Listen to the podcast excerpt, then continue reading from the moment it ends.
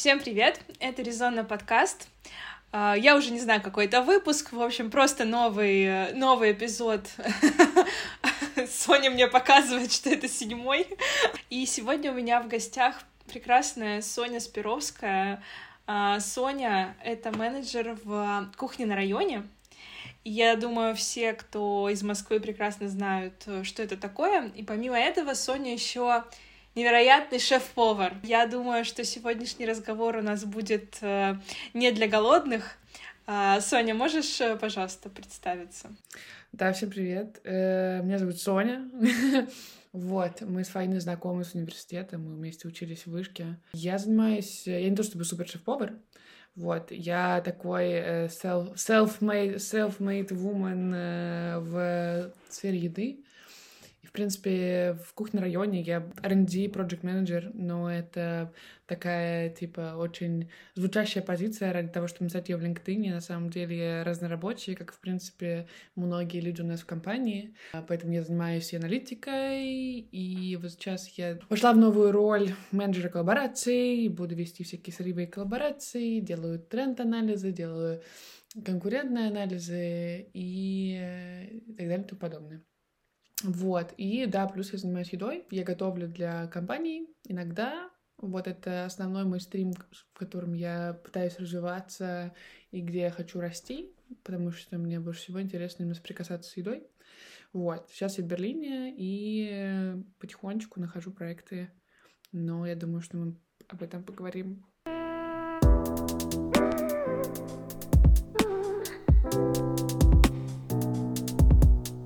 Но я предлагаю начать с самого начала. Так уж традиционно сложилось, что большинство тех, кто приходит ко мне а, на подкаст, это мои одногруппники или это ребята, которые тоже, как и я, закончили вышку. Собственно, традиционный уже вопрос. Мы с тобой, как ты сказала, познакомились э, в высшей школе экономики, на факультете экономики. Расскажи, как ты выбирала вуз, почему ты выбрала вышку и э, почему ты выбрала эконом? Учитывая, что сейчас ты совсем сменила направление?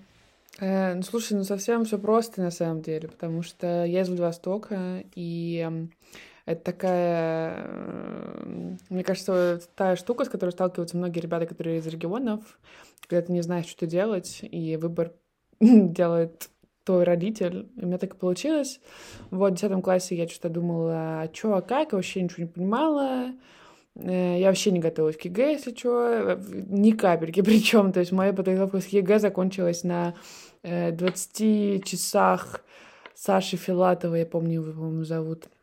Он преподавал обществознание, и я там, типа, два часов до экзамена готовилась к обществознанию. Буквально, типа, ты просто сутки сидишь, у тебя э, распечатка из 100 страниц, на которых э, э, куча мемов, и он выстраивает ассоциации с какими-то терминами по обществованию на, э, на основании мемов. Выбор был больше на основании того, чего скажет папа. Я в 11 классе начала уже думать, что мне кажется, что мне экономика мне не подойдет. И, наверное, что-то более креативное. Я хотела пойти на маркетинг, но, к сожалению, позиция моего отца была такая, так, девочка моя, ты можешь выбрать, что ты хочешь вообще, вообще, все, что захочешь, но только экономика, типа, ну, как бы ты делаешь делать все, что ты захочешь, но только экономика. То есть он мне больше эту мысль продал, и я как, типа, по неопытности купила, как бы, на рынке эту вот э, пахлаву за 500 рублей, которая, знаешь, в Сибесе за 10. И в итоге пошла на эконом. Да, первый год был классный, все остальное я уже ничего не делала. вот, первый год был, правда, интересный. Я даже подумала, что это может быть что-то классное, прикольное и фундаментальное, правда, полезное.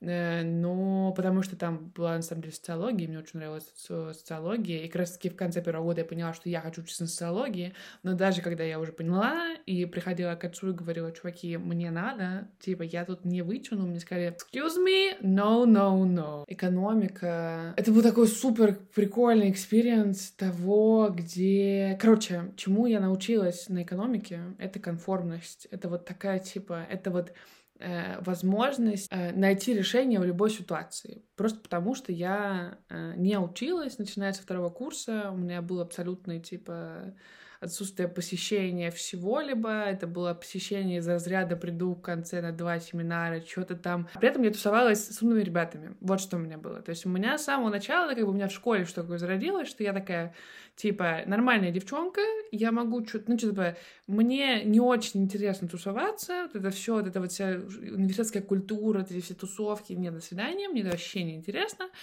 Но надо, я с самого начала, потому что мне нужно найти тех ребят, которые будут классно учиться, и они, богу, я буду, правда, с ними, типа, карифаниться, и они будут мне помогать. И это было, типа, не то, что односторонняя штука. С самого начала, как бы, я, у меня не было такого прописанной стратегии, я потом уже поняла, что так работало. И я, типа, просто на основании каких-то чувств тянулась к ребятам, которые поумнее. Короче, да, возвращаясь к, возвращаясь к учебе, там было что-то смешное, классное, чему я научилась комфортности. Мне было э, вот реально сейчас э, мой самый большой скилл наверное, который меня везет во всех работах, это то, что я вообще, я в каждой жопе затычка, я везде найду решение, я везде найду контакт, я просто, ну, как бы, меня, я буду ходить по головам, я, но я добьюсь того, чтобы, типа, сделать то, что, если мне это интересно, я вот найду все, чтобы закрыть задачу. И это то, что мне дала вышка. Э, грустно, что он не дал мне каких-то знаний, наверное. Хотя нет, у меня нет, у меня, у меня нет знаний таких фундаментальных, то есть не могу прийти, там, не знаю, консалтить какую-нибудь компанию, или там я дебет кредитом не могу свести. И вот сейчас я делаю бизнес-план, я тоже такая, блин, мне бы так это пригодилось. Но из того, что я пришла в 17 лет, на первом курсе у тебя бухучет, ты ничего не понимаешь, и не потому, что ты тупой, а потому что ты просто, ты вчера еще сидел в школе, да, типа, просто через мему общагу учил, ходил там в кофейню со своими одноклассницами, а сейчас тебе сразу дают какой-то огромный пласт знаний, которые, правда, важны. Потом забывается, потом ничего не понимается, и ты как бы забиваешь на это фиг, а но потом ты со временем уже понимаешь, что было так важно. И какие-то штучки вот учебы остались, которые я такая, типа, вау, я вот прям, так, не знаю, наверное, даже не штучки, а просто, знаешь, системность системность подхода с анализом информации, которые я читаю, которые я, не знаю, изучаю по работе, которые... Или там, не знаю, даже Google Scholar. Если бы не вышка, я бы не пользовалась Google Scholar просто потому, что я бы не знала, что это такое, и все мои там коллеги не знают, что такое Google Scholar. А я такая, типа, о, есть Google Scholar, я же могу, ну, типа, все, что мне нужно, я могу пойти и писать исследование. Это исследовательский подход. Мне, например, до сих пор я его использую, и мне кажется, это очень важно. И это то, что мне дала вышка. Все-таки ковид испортил немного, подпортил немного наше с тобой впечатление об образовании в целом и об бакалавриате. Не хватило, наверное, вот этой учебы, студенческих лет. Как ты думаешь, ты бы хотела вообще продолжить э, свое образование, пойти в магистратуру, э, закончить э, как-то вот этот вот полный курс образования или нет? И так нормально. Я хочу учиться дальше. Я понимаю, что мне это супер тоже очень интересно это все. Э, именно и система образования. Я понимаю, что сейчас, когда я уже поездила по миру, я поняла, что насколько много разных универов, как много разных менталитетов, как бы интересно было погрузиться в разную культуру.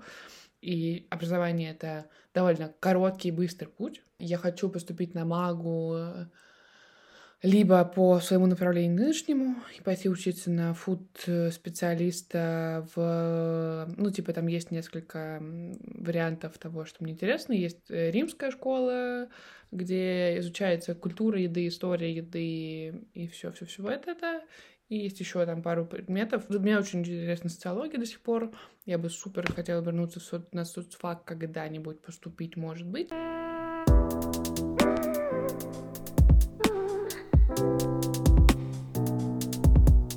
Ты уже несколько раз упомянула, что ты начала достаточно рано работать на втором курсе. Давай с самого начала по порядку. Твоя первая стажировка, где это было, когда, то есть, получается, второй курс, как ты туда попала, что ты делала? Моя вторая, первая стажировка, она была... Короче, есть такое агентство инноваций города Москвы. Такое, такая контора, которая занимается всякими хакатонами или большими мероприятиями, ну, типа, за счет э, Собянина. Э, они делают всякие приколы для молодых. Я подавалась много, потому что я понимала, что мне все, мне э, выше учиться, мне нужно что-то делать, и я нашла вот это написала вообще от балды, типа, давайте, хочу работать у вас. А, они меня приняли. Заключалось все в том, что там был хакатон. Хакатон — это агентство инноваций в 2019 году, кажется. Вот можно посмотреть. Э, очень большой, он был на ВДНХ, и мы вот готовились к нему. Изначально я пришла у нас было несколько стажерок, это была бесплатная стажировка. Мы просто обзванивали чуваков с прошлых годов, хакатона, или кто-то там отправил заявку, или тогда мы их типа нашли, нам просто загружали списки, нам дали эти кнопочные телефоны, сидели в одной комнате, в которой был жуткий эхо, нас было четверо, и мы вчетвером с девчонками просто сидели и звонили, типа, по 50 раз в день э, этим ребятам. Я, ну, понимала, что это какой-то бред, но я думала, ну ладно, так, видимо, работа устроена, что же я, ну, типа, я вообще не понимаю, что такое значит работать, я такая, типа, ну, видимо, люди так работают, мне было не стрёмно вообще, то есть я понимаю, что одна из вещей, которые тоже классные, что мне вообще было не стрёмно что-то делать, то есть я изначально, у меня такой подход, что я,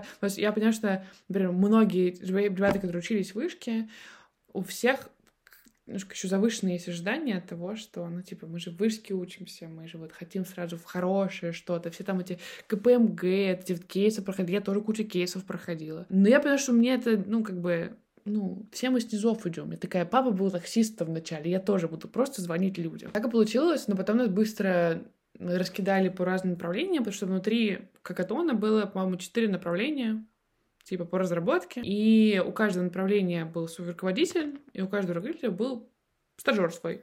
Это как раз-таки мы с девчонками. И нас нагрузили кучу задач, то есть там это было просто, это была полноценная работа. Я сидела там с утра до вечера, я пропускала учебу, иногда моталась, но у нас при этом был, знаешь, офис на Пушкинской, и было так приятно. Типа, вот это вот 18 лет, ты идешь по Пушкинской утром на работу, заходишь в ABC, на работу, на которую тебе не платят, берешь этот кофе, такой, м-м, как хорошо.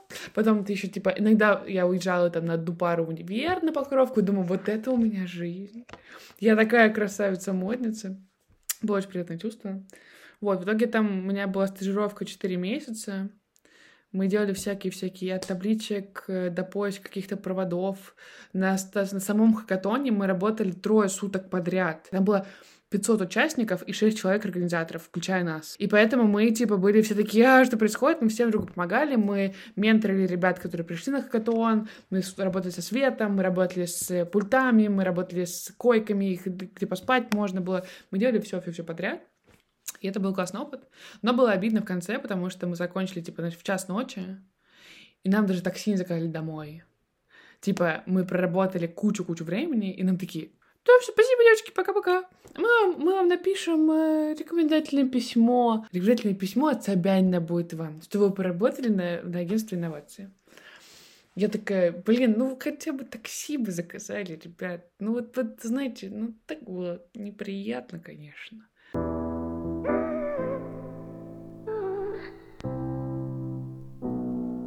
Первая стажировка, такой блин комом. Куда ты пошла дальше? И если ты пошла дальше в фуд-индустрию, почему именно туда?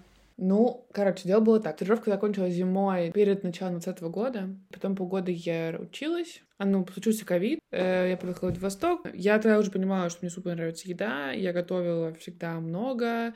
Я с 11 класса этим прям увлекалась.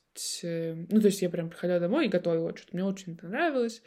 Э, изначально я думаю, что моя любовь, она твоет из-за мамы, потому что моя мама очень много готовила, и готовила классные вещи. То есть это не было типа борщ или оливье, это было прям какой-нибудь супер классный, не знаю, киш, или вот мы, мы много путешествовали, очень-очень много путешествовали, и вот если мы ездили куда-нибудь там, типа, в Испанию, мы все время ходили в рестораны, это были хорошие рестораны, и мы все время обсуждали, и потом покупали всякие классные пасты домой, везли в Владивосток, и, и мама очень классные пасты делала, пыталась повторить рецепты, которые она попробовала в Испании. И мне так это нравилось, что переросло, видимо, в какое-то вот ощущение того, что мне бы тоже там хотелось попробоваться. И всегда было понимание того, что... Точнее, после того, как я уже... Потому что мне экономика не нравится, у меня единственное возникло, что я такая... Мне хочется делать то, что я правда хочу делать.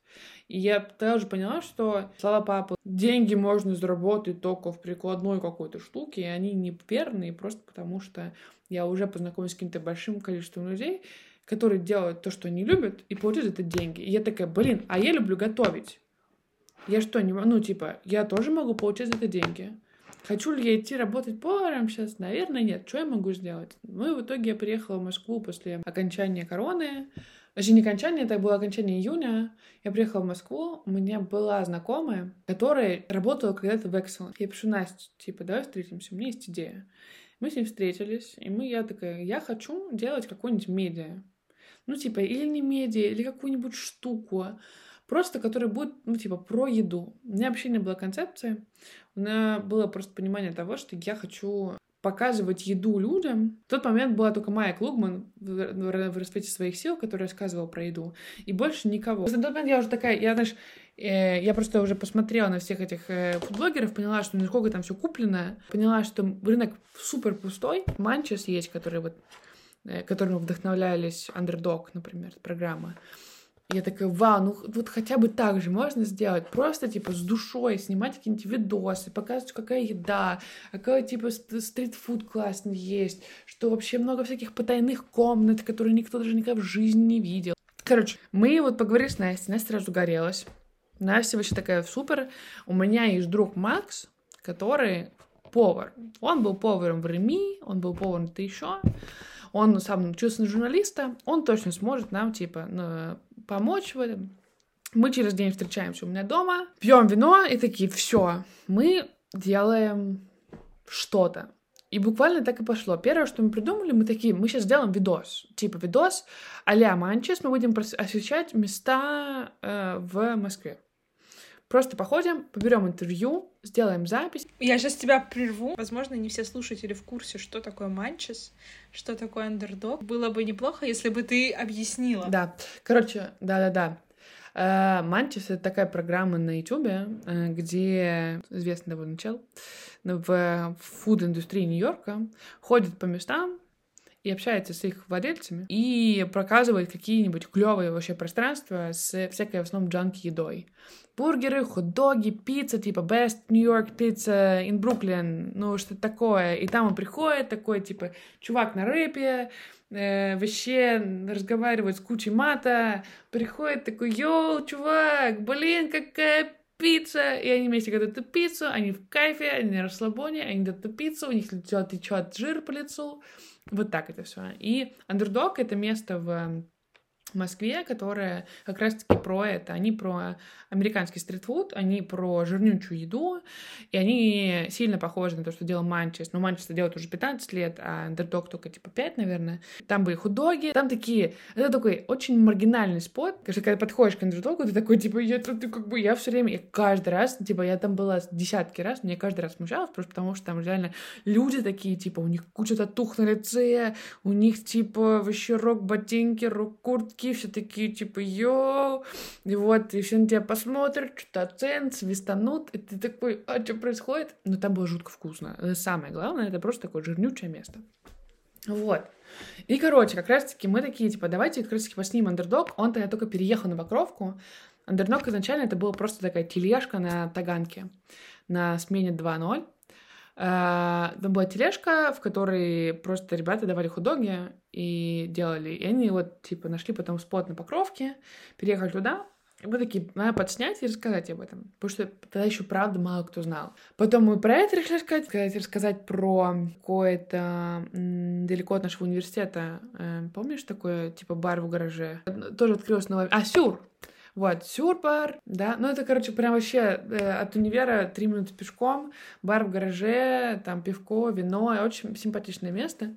Вот, э, его, потом есть еще такая чайная, точнее, была, блин, просто нереальное место на, на Мясницкой, это вот реально, ты вот никогда в жизни его не увидишь, ты о нем узнаешь только если ты будешь, ну, то есть я это место узнала, потому что я была на каком-то свидании, мне кажется, и мы что-то гуляли с чуваком, и просто зарулили случайно, я такая, вау, это что? А там буквально, вот у тебя такой длинный проход, и маленькая э, деревянная лестница, и такой вход в виде китайского домика пристроенного маленького, и я захожу туда, и я просто в шоке, просто потому что это реально маленький китайский домик, который встроен в старое такое московское классическое здание постройки 18 века, и заходишь, и там двухэтажный, там все в чайных пялочках, там все в китайских иероглифах, там тысяча видов чая, там можно ходить только босиком, там нельзя в обуви, там супер комфортная атмосфера, там, двух, там два этажа, и на верхнем этаже там просто сетка висит, на которой ты можешь лечь, потом есть какой-то проходик, где проходит чайные церемонии, там нужно только молчать, там нельзя разговаривать, и там все по канону. И это было что-то невероятное. И мы собрали, короче, вот таких мест. Плюс то, э, четвертым местом, которое мы подсвечивали в выпуске, был кооператив Черный, потому что это, ну, как бы, это мой hard place. Кооператив Черный — это кофейня на Ляльна, которая была создана 8 лет назад э, ребятами по имени Артем Тимиров и Паша Шуваев еще одна девчонка. Она была создана сначала в, как вообще, типа, спот просто... Они просто делали черный кофе, у них не было ничего, у них была огромная такая тележка, они сделали кофе. И потом они переезжали, они были в Циолковском, в книжном клубе, они были вместе с Сосной Липой, они были, по-моему, еще в старом... Короче, нет, я буду навру, если скажу. Потом мы нашли, короче, в итоге спот на Лялина, сделали большую кофейню. У них, они были такие довольно своеобразные. У них был посыл про то, что они были всегда супер либеральные, жесткий отбор за бар. У них такие все фем-специалисты, очень э, такие ребята со своим темпераментом. Тут там не было такого, что тобой посюсюкаются, что-то предложат тебе. Они только ввели, вот когда сделали свое место, Большой наляльный, а только тогда ввели кофе с молоком, у них была позиция прям такая жесткая. Очень классные ребята. Я у них выросла. В реально вот с момента, как мы переехали на Покровку в университет, я ходила туда каждый день, и это вещь, которая вырастила меня частично как персону, которая я сейчас, потому что у меня оттуда было куча знакомых, оттуда мой муж, мы там вместе, типа, очень много дегустировали, потому что там еще, типа, вином занимался наш друг Самвел, мы очень много тусовались, у нас, то есть для меня кооператив черный это третье место.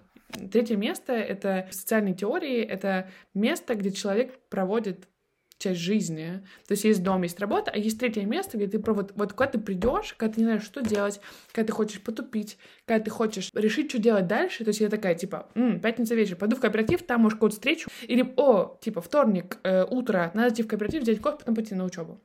То есть жизнь проходила только так. Кооператив был у меня каждый день. И я знала, что я в любой момент в жизни могу туда прийти, мне дают бесплатную чашку кофе.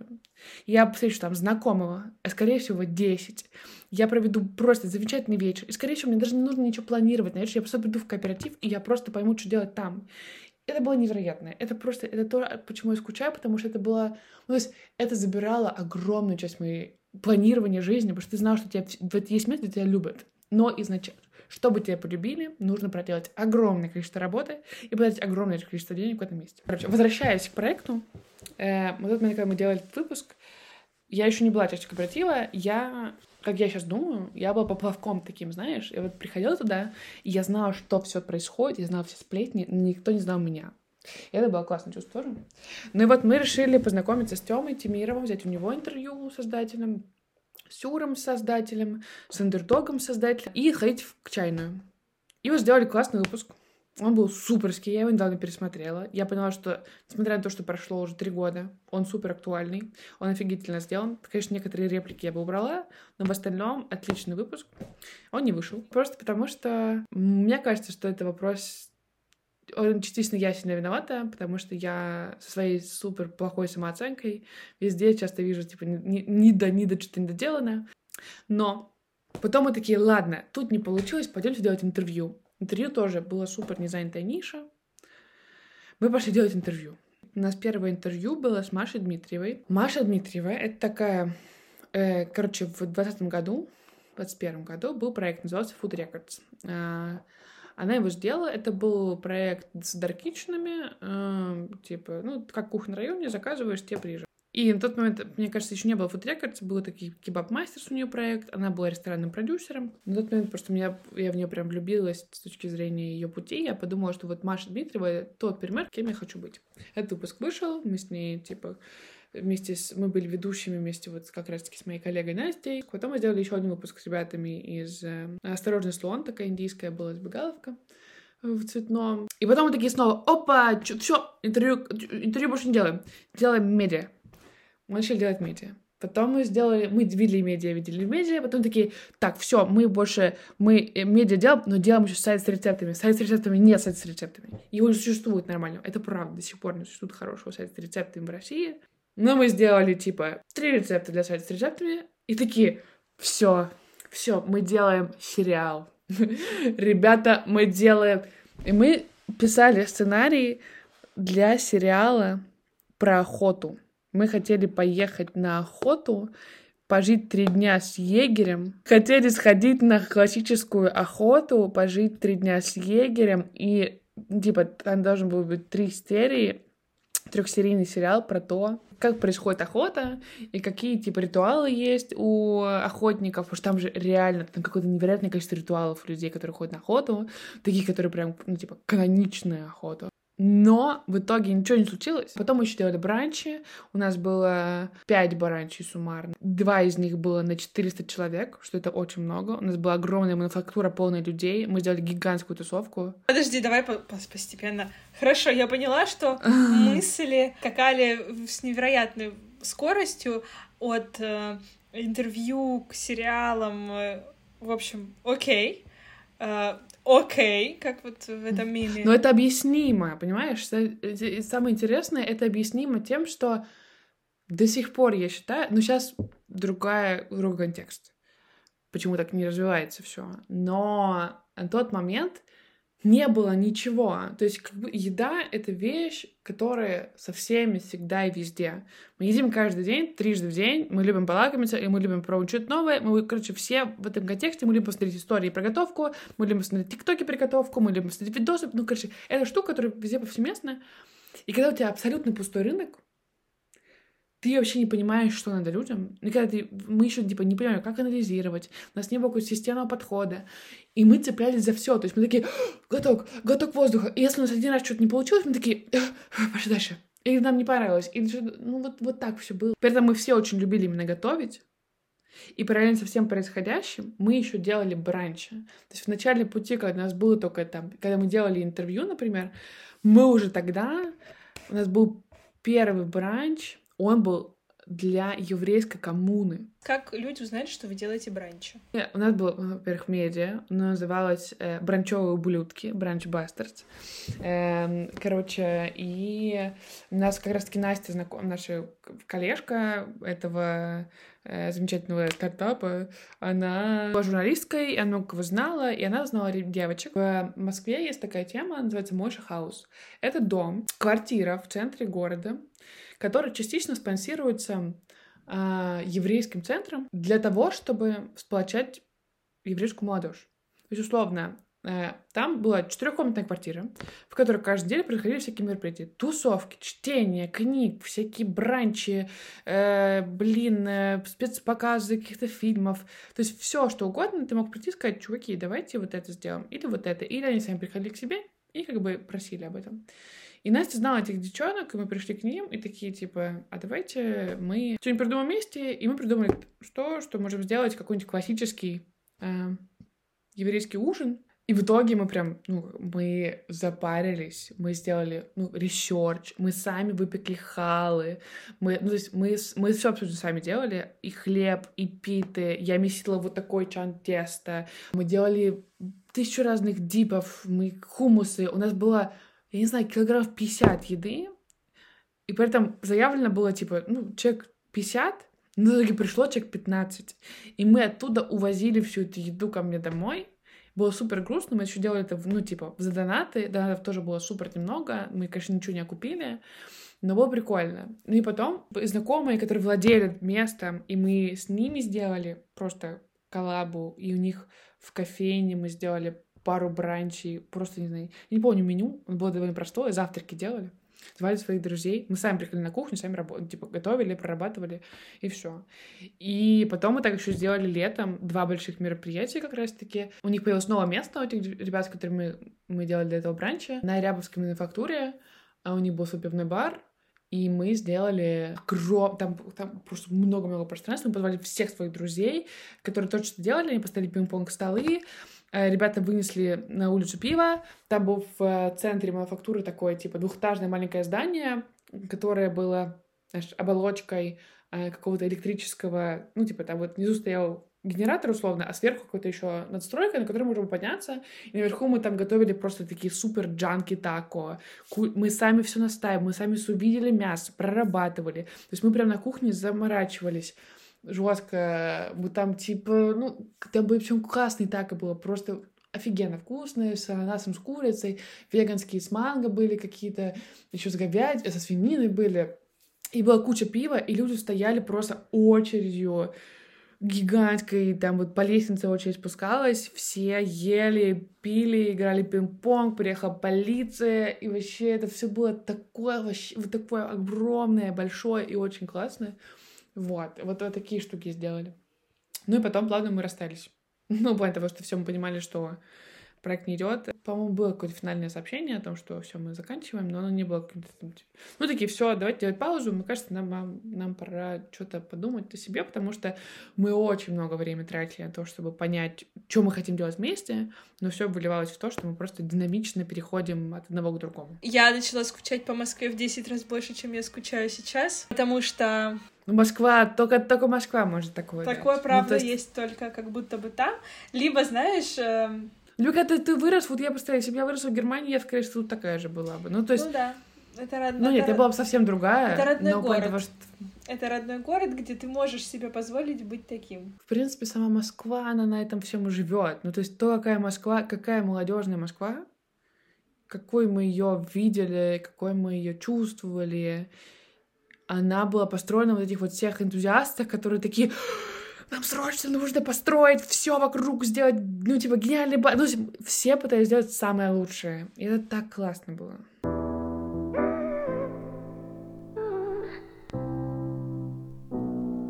Значит, был проект, который вы закрыли. Это был проект с новым пространством или это было до нового пространства? Там было так. Э, вот как раз-таки я рассказывала про гениальную Машу Дмитриеву, которая мне очень нравилась. Мы брали у нее первое интервью. Эм, проект еще существовал. Зима. Маша Дмитриева вкладывает в Facebook, что ей нужен менеджер по маркетингу в ее фудтех-компанию. Я никогда, если что, не была менеджером по маркетингу. Я вообще не знаю, что такое маркетинг. Я понимала, что это прикольное что-то. Я пишу ей, Маша, я готова. У меня, типа, нет знаний, но я готова. Ну, если как-то продала, мы встретились в Старбаксе на Куринском мосту. И а мне кажется, они взяли меня, потому что они уже понимали, что у них нет денег, знаешь. И первый месяц я работала бесплатно.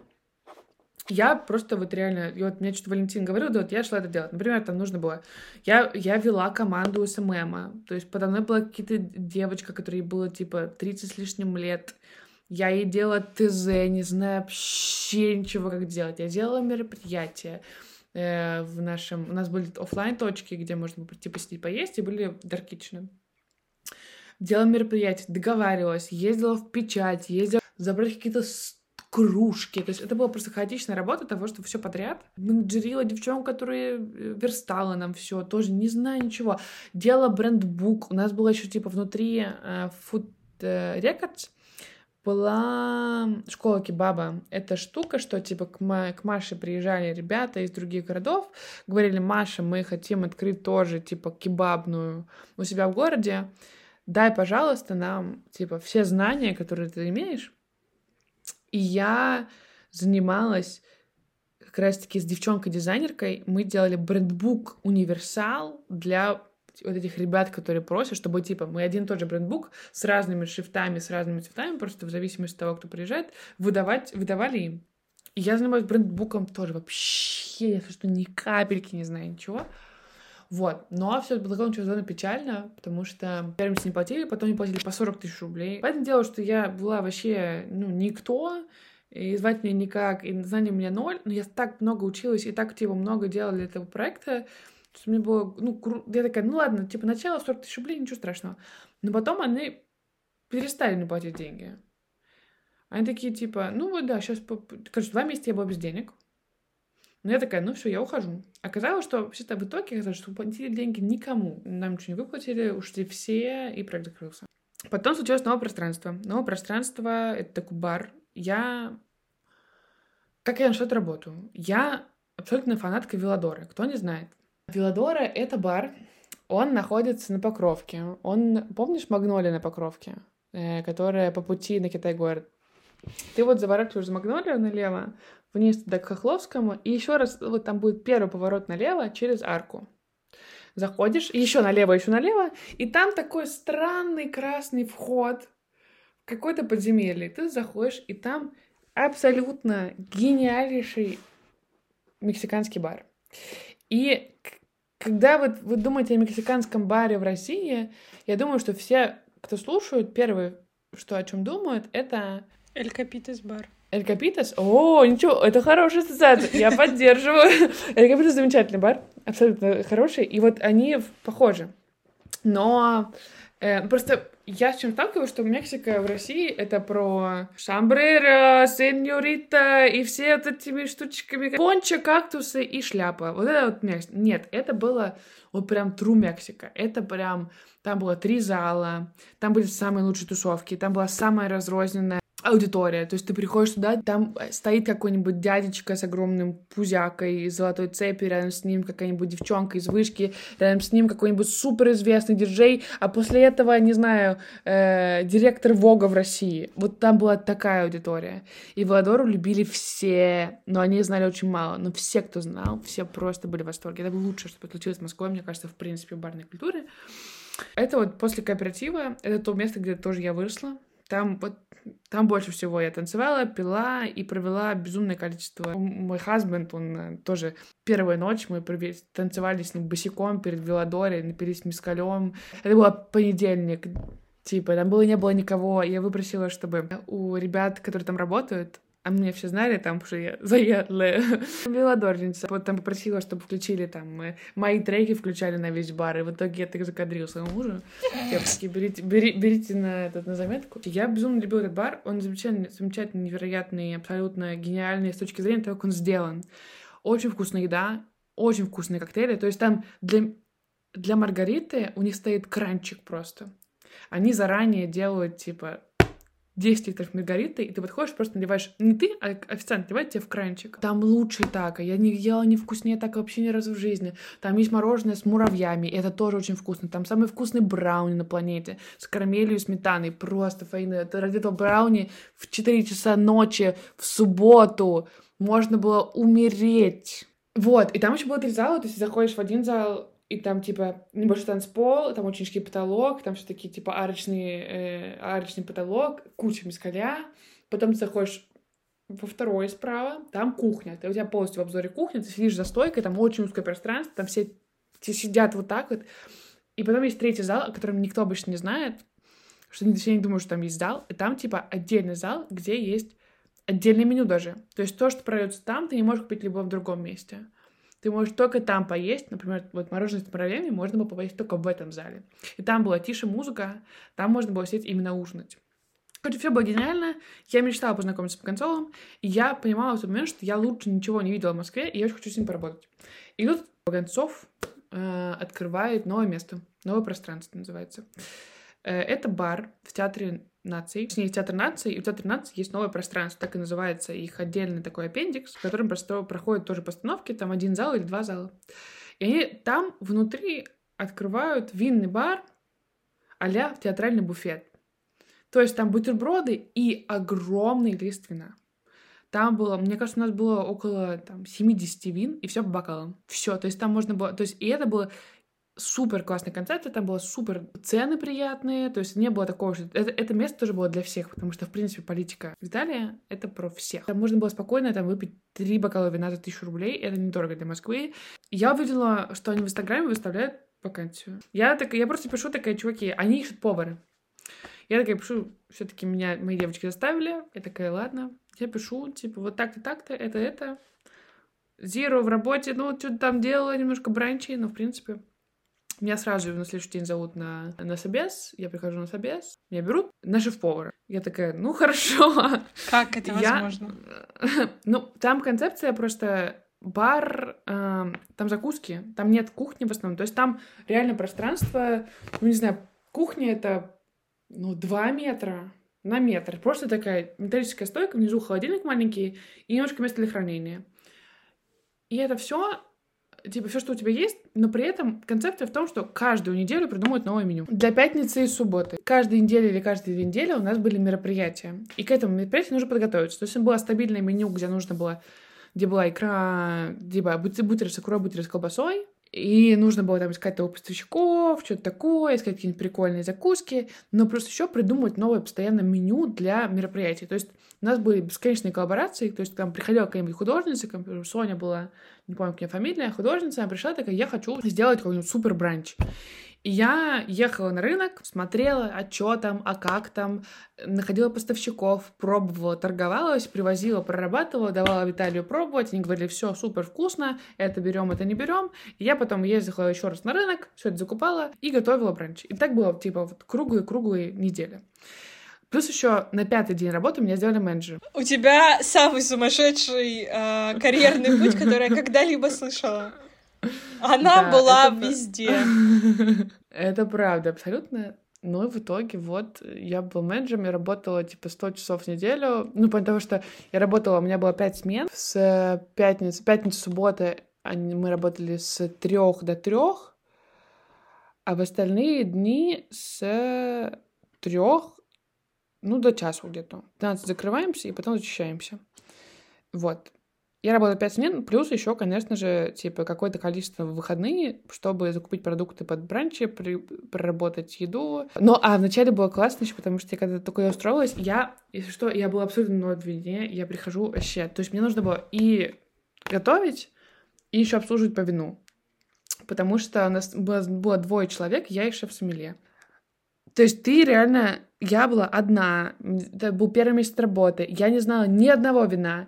И мне приходилось придумывать. То есть люди приходят, они такие, о, а посоветуйте нам, пожалуйста, какое-нибудь красное. Так вот такая погода сегодня. И я просто реально, типа, я примерно прикидывала, вот человек выглядит вот так, наверное, у него, ну, типа, я понимала, либо ему сказать дешевое, самое простое, что я знала, там, грюнер, либо что-нибудь придумать. И я просто такая, ну, вот это, знаете, нотки смородины, плотное тело, танин, а я не знала ничего. То есть я просто придумывала на ходу описание вину и просто так продавала. Хорошо работало, если честно. Набор красивых слов работает. Какой это курс был? Сколько тебе лет было? Мне 20. 20 лет. Шеф-повар в новом пространстве. Э, значит, э, первые шаги в сомелье. А, расскажи, как ты создавала меню. Ты сказала, что это проходило там раз в неделю, раз в две недели. Как, как ты это делала? Откуда ты брала идеи? Где черпала вдохновение? Слушай, ну, на самом деле, очень просто, правда. Ну, типа, там какая-то, например, мог прийти Виталий и заложить какую-то идею, например, типа, нам нужна венецианская какая-нибудь история. Или там, нам нужна что-то там очень деревенское и садовническое. Приходили и говорили, вот нам нужна такая концепция. Я шла, смотрела Инстаграм, я такая, блин, вот тут вот, ну, типа, просто ресерчила много, смотрела какие-то э, рецепты в интернете, смотрела YouTube бесконечно, и сама дома сидела и училась, пробовала, пробовала, сочетала, очень много пыталась типа гулять повсюду и пробовать в разных местах еду и думать, что вкусно, что невкусно, прям, ну, то есть мне всегда ну, это прям, это прям такой просто жесткий разбор все по вкусовым сочетаниям. И у меня он в тот момент уже был хороший. То есть я уже понимала, что вкусно, что невкусно по меркам того же Баганцова и по своим меркам. И у меня очень всегда завышенные ожидания от еды. Э, но и плюс еда была абсолютно ну, простая. То есть не было, знаешь, там из разряда фуагра. Там я пыталась сделать трин найти хорошую моцареллу, и эту моцареллу там с персиком или там, не знаю, инжир с рикоттой. Не было чего-то сложного, было все очень просто, и от этого, ну, от этого не менее интересно, знаешь, это просто было какое-то базовое изучение сочетания еды и сочетание еще с вином, что тоже супер интересно, потому что у нас было же типа специальные карты создавались под карты мероприятий, и специальная карта должна еще читаться была так или иначе с едой, которая есть, и поэтому тоже было супер интересно. Какое блюдо тебе запомнилось больше всего из того, что ты вот за это время думала? Недопекшийся пирог. Я испекла пирог, э, два пирога яблочных. Один допекся, а другой не допекся. И пьяные люди ели тесто в середине. И мне было так стыдно. Они просто такие, а это что-то, кажется, не допеклось. Мне было так стыдно, что я его не допекла. Мне было так... Они... А им было... Ну, им пофиг уже было. Почему ты ушла?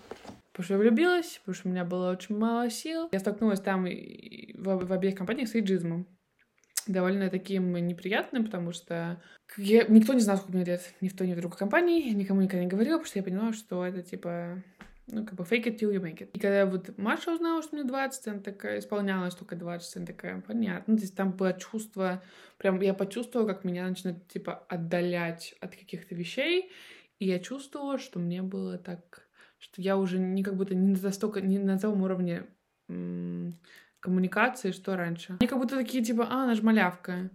И тут тоже случилась какая-то такая штука, что было какое-то мероприятие, и мне наша семья такой, а сколько тебе лет? Такая 20. И они такие, что? И потом я понимаю, что у меня силы заканчиваются, что работать, когда ты работаешь, ну, типа, 6 дней в неделю, это довольно тяжело. Еще у нас не было вообще какой культуры управленческой, нормальной, мы никто не общался внутри, внутри нашей команды.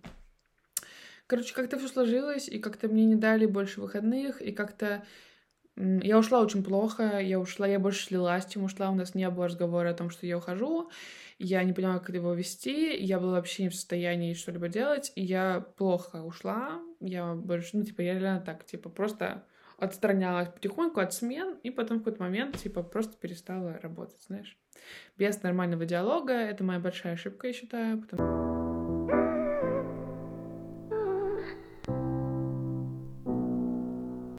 Как дальше в твоей жизни появилась кухня на районе? Кухня на районе появилась... Я не была пять месяцев, я страдала.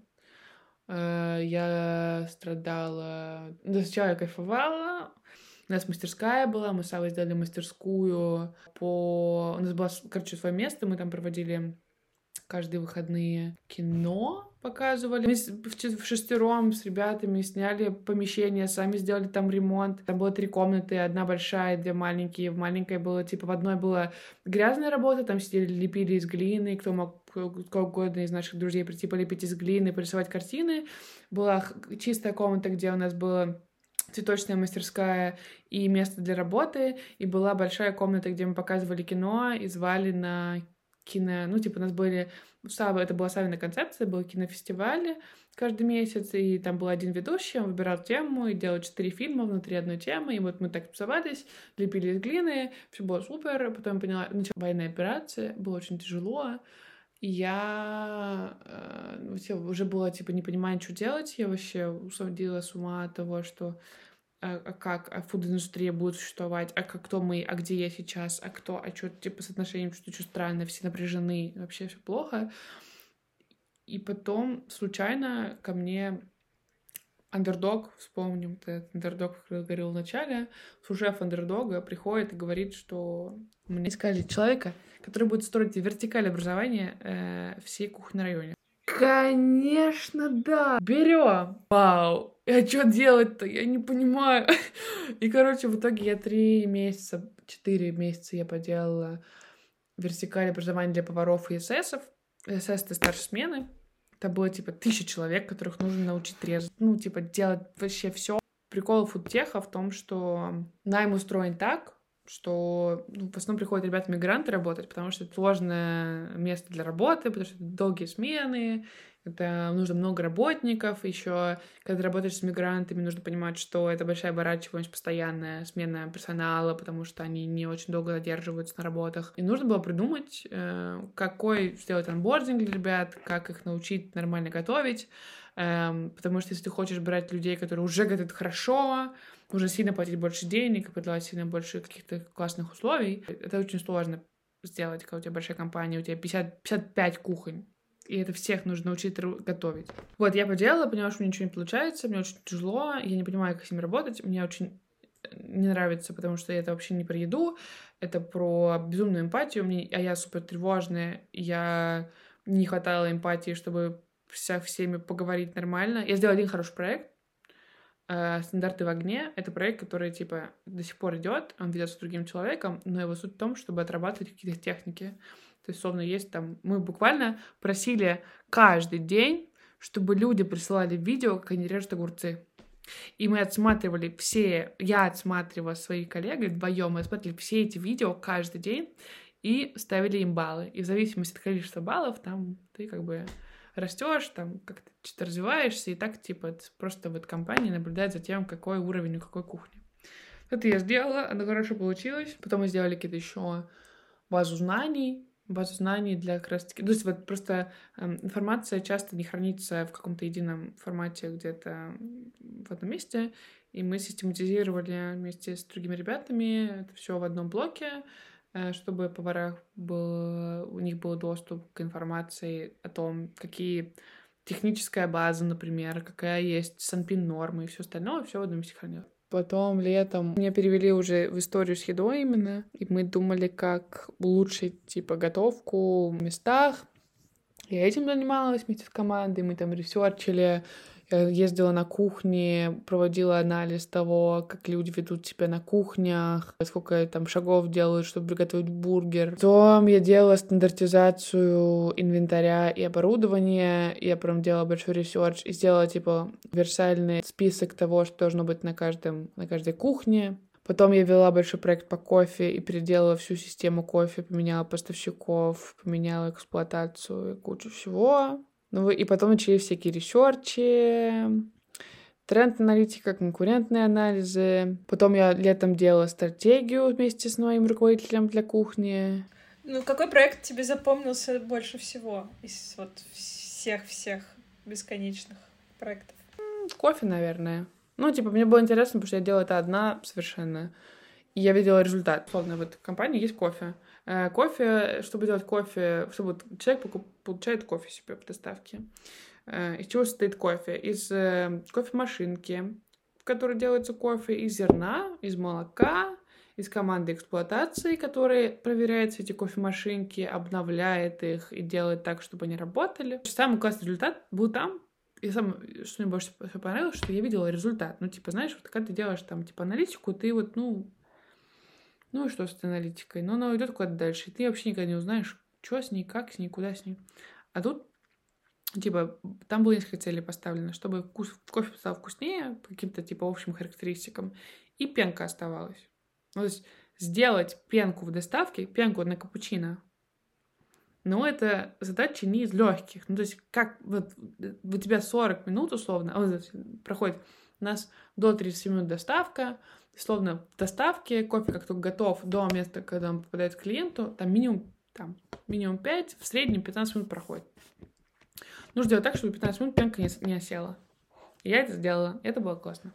Ну, типа, ты когда видишь результат, когда пишут люди такие, типа, о, чуваки, я первый раз попробовал капучино с пенкой в доставке, классно, вот это вот очень приятная работа, потому что ты понимаешь, что ты сделал то, что никто в доставке вообще еще ни разу не сделал. Реально, особенно когда на каких-то больших масштабах, то есть люди, которые там едят доставку, они же, ну, вот никто не понимает, что стоит за этим. Безумная цепочка людей, событий, действий, просто чтобы сделать там, не знаю, ту же картошку пюре, это просто какое-то невероятное количество задействовано труда, времени, отбора, дегустации, просто, то есть это очень сложная задача. А так, типа, у нас там куча-куча блюд, и это нужно каждый сделать. Под каждого подобрать поставщика, под каждого подобрать правильный контейнер, как его ввести, как оно будет работать, как оно будет приезжать. Это супер классно, это очень интересно. Но это очень тяжело, когда это на таких больших масштабах. Какой у тебя проект сейчас? Чем, над чем ты работаешь сейчас? Э, сейчас я делаю... У нас есть направление микромаркет. Я делаю... Э, ну, анализирую, что вообще может сделать там прикольное вот, но еще параллельно делаю в Германии, я сижу в Германии, да, и делаю маленькие кейтеринги, пытаюсь, типа, вот сделала недавно для Humboldt University of Berlin. И как ты вообще находишь эти заказы, как ты находишь эти проекты? Они сами меня находят.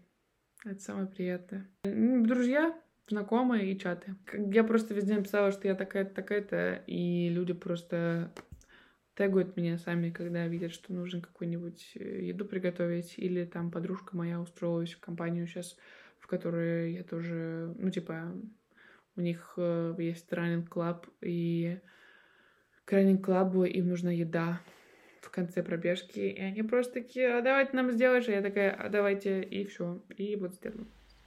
Это связано с тем, что ты как-то скучаешь по работе шеф-поваром? Да, абсолютно. Я очень люблю работать с едой. Я дома готовлю. Нет, дома просто... Это просто... У меня реально никогда не закрывается посудомойка, потому что она просто бесконечно моется. Она... Я готовлю дома раза минимум один раз в день, но вообще в среднем два-три, и это прям у меня куча всякой разной заморозки, у меня вот я все постоянно закупаю. Я недавно сделала 5 килограммов кимчи. И у меня просто, типа, лежит кимчи, мы едим его везде, в ка... вообще везде едим кимчи. Не знаю, какая у меня будет следующая обсессия, я не знаю. Может быть, это будет хлеб, я буду печь хлеб, и мы будем есть хлеб и бесконечно.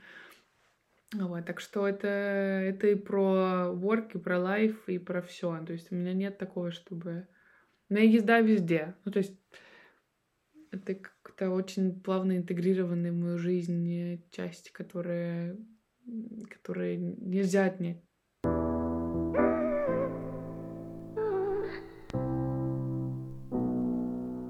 В моем подкасте есть еще, помимо вступительного слова про вышку, есть заключительные вопросы, на которые можно ответить коротко. Я думаю, в целом они такие коротенькие.